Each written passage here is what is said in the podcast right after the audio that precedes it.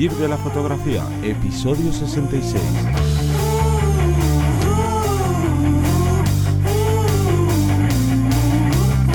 Bienvenidos y bienvenidas al podcast que te enseña desde cero a vivir de tu pasión, es decir, vivir de la fotografía. Donde semana tras semana te enseñamos todos los secretos, esas, esas, joyas que hay sobre marketing, sobre posicionamiento, sobre web, bueno, un montón de temas muy interesantes para, sobre todo, poder plantear la fotografía como un negocio, ya sea a nivel, bueno, pues de sacarnos unos euros, unos dólares, unos pesos eh, la moneda que queráis eh, a la semana o para poder plenamente vivir de ello y, y, no morir en el intento, como se suele decir. Aquí tenemos a Johnny Gómez. Buenas. Y yo soy Teseo Ruiz, que os vamos a hablar de un tema que así de primera, si no, seguramente nos suene, ¿no? Que es el contenido evergreen. ¿Qué es, qué es ese tipo de contenido? ¿Qué, qué, qué marca de publicidad es esa? Ese es el pueblo de los Simpsons, ¿no? Sí, podría ser. Entonces vamos a explicaros qué es el contenido evergreen para que lo entendáis y para que lo aprovechéis. Pero antes hacemos el call to action, la llamada a la acción, que recordamos que tenemos las consultorías que están funcionando muy bien, tanto las, las consultorías únicas como las eh, trimestrales. trimestrales, y que nos quedamos alucinados a nosotros, ya no solo para ayudar, sino que nos viene genial para ganar todavía más experiencia en muchas pautas, muchas cosas que nos tenemos que currar, que nos, bueno, damos mi vuelta, pero bueno, no nos queremos enrollar más. Sí. Si queréis saber eh, sobre ello, vivirdelafotografía.es barra consultorías o nos mandáis un mail con cualquier tipo de duda.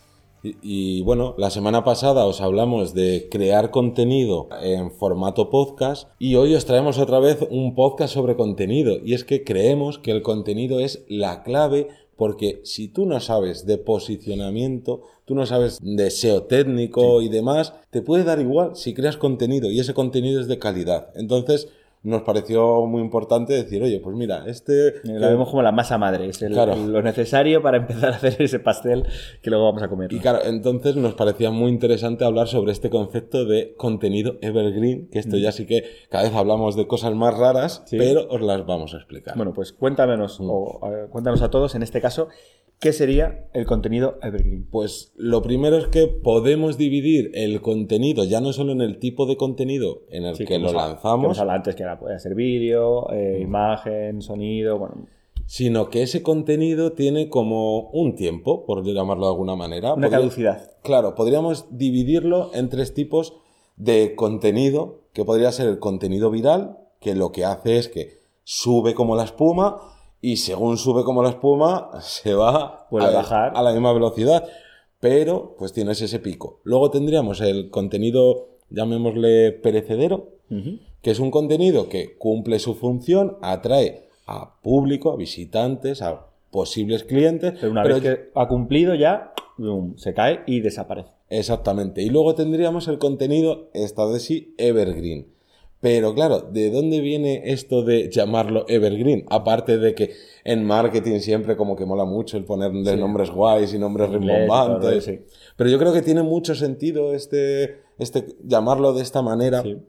Porque evergreen en inglés hace mención a la botánica, a los a lo que aquí son los, iba a decir los libros, los árboles de hoja no caduca, uh -huh. es decir, de hoja perenne. Entonces, como son árboles que siempre están verdes, es evergreen. Y aquí la clase de inglés de esta semana, no, pues es lo, el contenido en este caso, claro, contenido que no pasa de moda o que no pasa, que siempre se mantiene produciendo, que siempre se mantiene ahí y es el que, eh, como digo yo, te cueste más o te cueste menos hacer. Hmm. Una vez lo hayas hecho, vas a, vas a saber que eso va a estar produciendo claro. por sí solo constantemente. Esto, pues, podemos seguir el ejemplo, ¿no? De la botánica. Sí. Tú coges y dices, eh, apartando lo que es el contenido viral, porque el contenido viral no se puede eh, buscar, por así decirlo, ya que eso es como que llega y no hay trucos ni pautas para intentar conseguir contenido viral, a no ser que seas una gran empresa y metas el dinero que sí. no está escrito en publicidad, pues es como que tú tienes que montar tus arbolitos, tus plantitas y dices, vale, ¿qué hago? ¿Me planto esta que solo crece durante tres semanas al año o me crezco estas hortalizas que no paran de crecer durante todo el año. ¿Qué hago? Pues aquí nos va a pasar un poco igual. No es que tengas que hacer siempre contenido evergreen, sino que tienes que hacer una mezcla. En tu mano y en tu estrategia está ver si tienes que crear más contenido evergreen, si tienes que fomentar más este contenido eh, que caduca. Entonces vamos a poneros a un ejemplo y vamos a intentar dentro de esa descripción para que veáis exactamente qué podría ser. Vamos a hablar primero de contenido perecedero, por ejemplo. Contenido perecedero es el famoso vídeo de las mejores cámaras de 2018. Exacto. Claro, en 2019 y en 2020 y en el 21 y el 22 está muy bien para ese momento o, por una, para una franja en concreto, pero mm. como le pongamos eh, una temporalización al propio vídeo, al propio contenido eh, para nuestro blog o mm. para, eh, pues eso, ese material que vayamos a hacer, terminará caducándose, terminará eh, pudriéndose y ese esfuerzo que hemos dedicado, que repito que no está mal, mm. está bien, pero hay que saber, hay que ser conscientes del de, eh, contenido que estamos haciendo en la fecha de caducidad, ¿no? Claro, pensar que si hacéis una entrada en vuestra página que sea eso, mejores cámaras 2020, ahora os va a funcionar muy bien. Porque claro, acabamos de entrar en el 2020 y todo el mundo, más o menos, cuando busca algo, y no quiere leer o que le salte contenido antiguo, ya sea en YouTube, ya sea en páginas web, etcétera, lo que termina poniendo es la muletilla esa de la fecha 2020. Pero claro, lo que hace es que cuando esté acabando el 2020 o sobre todo cuando estás en el 2021, la gente a lo mejor estás muy posicionado con ese término, pero la gente va a decir, yo este no, yo esto no quiero, que han salido seis cámaras nuevas y yo quiero saber lo, actual.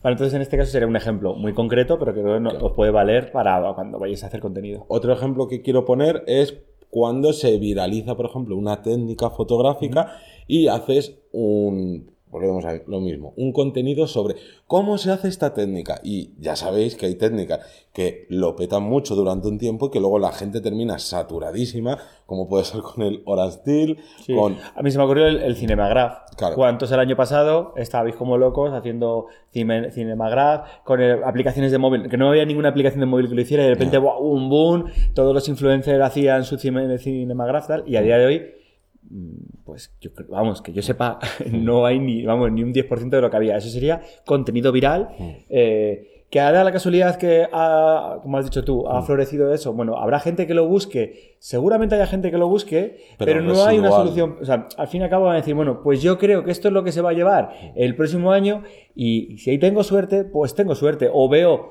a menos que sea yo que sea un contenido tan sumamente espectacular, que ya solo eh, lo espectacular, lo llamativo, lo gracioso nos pueda llamar la atención y lo queramos compartir. Pero ojo, claro, estamos hablando de ese contenido que generalmente es en redes.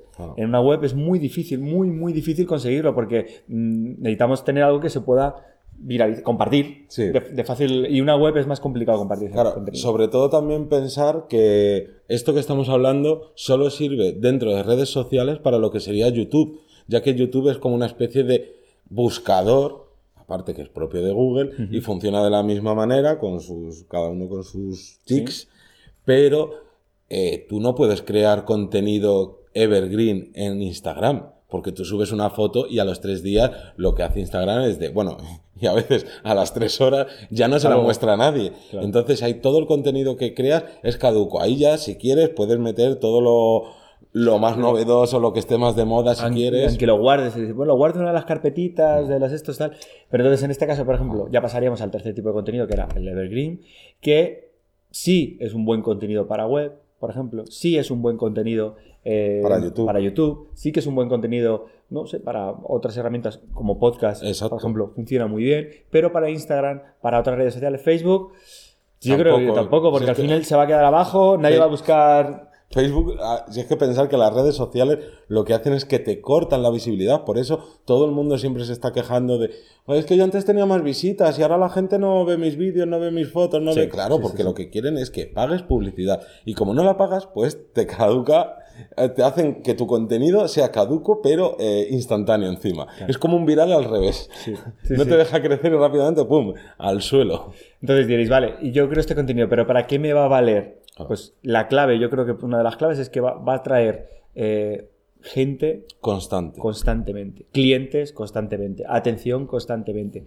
De una forma que como digo te puedes relajar es como, como si fueran los pasivos esos famosos mm. que todo el mundo te ofrece. Ingresos pasivos vive como un marajá eh, con ingresos pasivos. Pues esto sí es verdad son visitas pasivas a base de habértelo currado haber tenido un, un, pues un post, por ejemplo, Mm. muy potente, muy bien tal, muy bien elaborado y que joder, pues ha merecido la pena ese, ese trabajazo para, para tenerlo ahí. Claro, pensar que Google lo que ve, por ejemplo, en vuestra página web es que creáis un contenido, sea del formato que sea, y de repente a lo mejor tiene un pico de visitas más alto de lo habitual. Y ahí puede decir, uy, qué guay.